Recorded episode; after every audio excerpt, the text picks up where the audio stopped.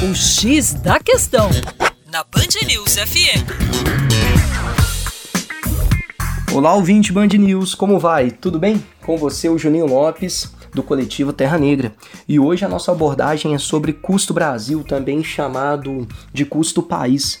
Para quem não sabe, a expressão custo Brasil é adotada para resumir os principais entraves para o investimento no país, que além de carga tributária, engloba a baixa qualificação da mão de obra, o excesso de burocracia e a falta de investimento em infraestrutura, como portos, rodovias e ferrovias para melhorar o escoamento da produção tributos e outros fatores negativos que compõem o custo Brasil levaram o nosso país a ficar muito mal posicionado em um ranking que foi feito pelo Banco Mundial.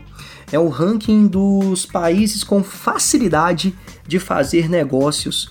Foram analisados 189 países, 189 economias e o Brasil ficou é, na posição 116. Ou seja, fazer negócios no Brasil não é nada fácil.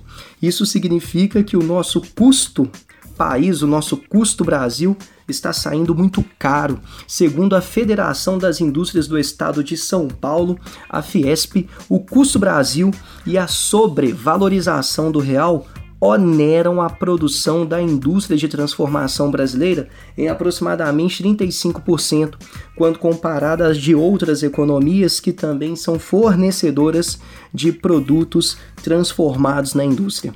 É isso aí, ser empresário no nosso país não é nada fácil. Um grande abraço para todos e não deixe de passar na nossa página educaçãoforadacaixa.com.